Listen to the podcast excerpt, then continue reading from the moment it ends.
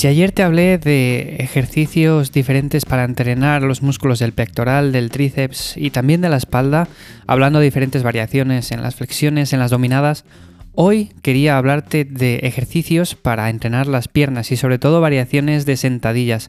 Eh, la sentadilla es un ejercicio muy completo para entrenar todo el conjunto de los cuádriceps, de los isquios, pero sí que es cierto que cuando no tenemos material hay que tirar un poco más de imaginación.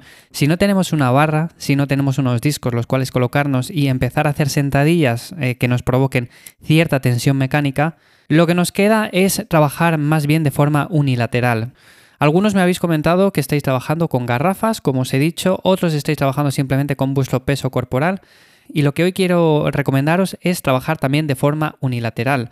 Porque nosotros mismos, con nuestro propio peso corporal, podemos provocar la tensión mecánica suficiente como para por lo menos no ganar fuerza, no ganar tamaño, no ganar masa muscular, pero sí no perder ese músculo que habíamos ganado y no desadaptarnos de los entrenamientos. Además ya sabéis que los ejercicios unilaterales son muy funcionales, trabajan también otro tipo de grupos musculares como son el core, como los erectores espinales, músculos estabilizadores y en definitiva son ejercicios muy muy completos. Con lo cual, si ayer te comentaba ejercicios del tronco superior, hoy vamos a hablar de ejercicios de tronco inferior.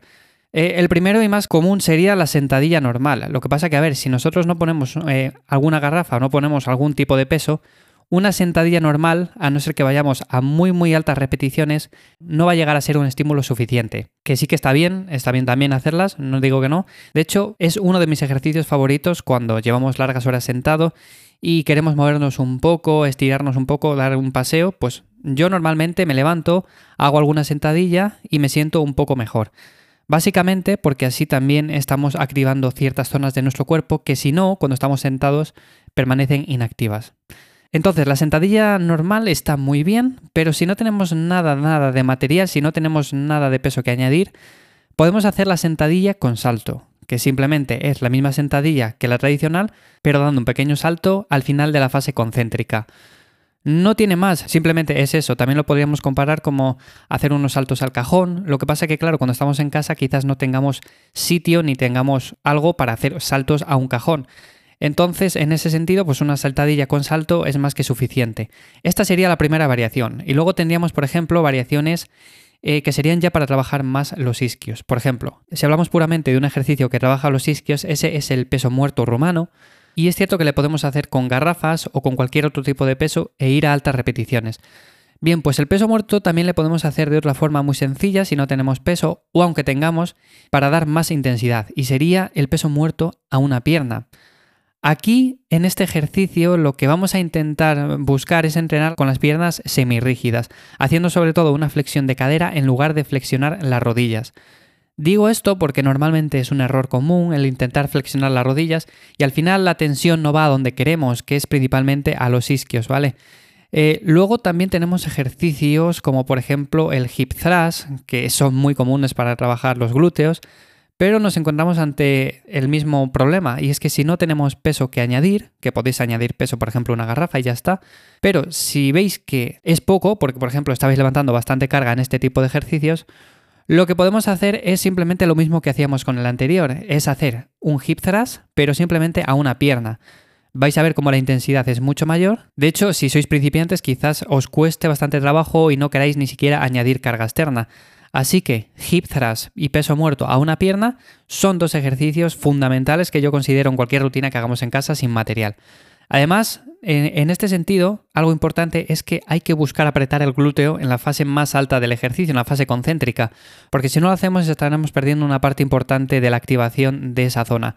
Más ejercicios que podemos hacer. Estos días, como estoy últimamente recopilando eh, diferentes ejercicios para que podamos hacer en casa, la verdad que me vienen a la cabeza un montón de variaciones y no os puedo explicar todas, pero sí que quiero explicaros más o menos las que considero más útiles y más fáciles de llevar a cabo, ¿vale? Otro ejercicio, como decía, la sentadilla búlgara. La sentadilla búlgara vamos a buscar adelantar la rodilla ligeramente en relación a la punta del pie. Es una sentadilla que a mí me gusta mucho, sobre todo dentro de los ejercicios unilaterales, y aunque sí es cierto que te puedes agarrar para mantener un poco la estabilidad, yo no lo recomiendo tanto de cara a trabajar un poco más también esos músculos estabilizadores, de trabajar el core, los erectores espinales y demás. Lo podéis hacer también con peso o sin peso, pero yo recomiendo en este sentido poner algo de peso, por ejemplo una garrafa de aceite, y hacerlo entre las 15 y las 30 repeticiones. Vais a ver como si no estáis acostumbrados a este ejercicio no es para nada sencillo y sobre todo activa mucho el conjunto de los músculos de la pierna. Otro ejercicio también interesante, el puente de glúteo. El puente de glúteo vamos a buscar la activación del glúteo principalmente y no la de los isquios. Y cuando hacemos este ejercicio, principalmente igual que decíamos en el hip thrust, lo que interesa es una contracción del glúteo en la fase concéntrica. En la fase excéntrica dejaremos que sea un poco más lenta, con una caída un poco más suave. Y también colocar algún tipo de peso, aunque lo podéis hacer sin peso, pero colocar algún tipo de peso es más que interesante. Por último, último ejercicio, extensiones de cadera en cuadrupedia. Eh, este es un ejercicio que normalmente a las chicas estáis más acostumbradas a hacer en el gimnasio. Normalmente a los chicos no solemos hacerle tanto, si tienes alguna goma, es interesante, sobre todo también si tienes algún compañero cerca, pues te puede ayudar, más que nada porque cuando estemos haciendo la fase excéntrica, si no tenemos una resistencia externa, va a ser muy, muy, muy poco el estímulo. Entonces, si tenemos a alguien que nos vaya forzando a que la fase excéntrica nos cueste más trabajo, apretando el pie, eh, teniendo una goma que tire de nosotros hacia abajo, pues va a ser mucho más interesante. Si lo hacéis sin ningún tipo de peso, es un ejercicio que sirve un poco más como activación que otra cosa. No tenemos un estímulo suficiente. Si vivís con más compañeros en casa y tenéis la posibilidad de hacer ejercicio juntos, pues es un ejercicio también muy interesante y que entretiene bastante. En definitiva, estas son las opciones que quería comentaros hoy jueves. Vamos a ver cómo evoluciona todo esto y si os interesa todo este tema, seguiré dándoos consejos y sobre todo diferentes ejercicios. Como siempre, si te ha gustado, espero que valores positivamente este episodio dejando un me gusta o simplemente compartiéndolo en tus redes sociales. Nos escuchamos en el próximo episodio.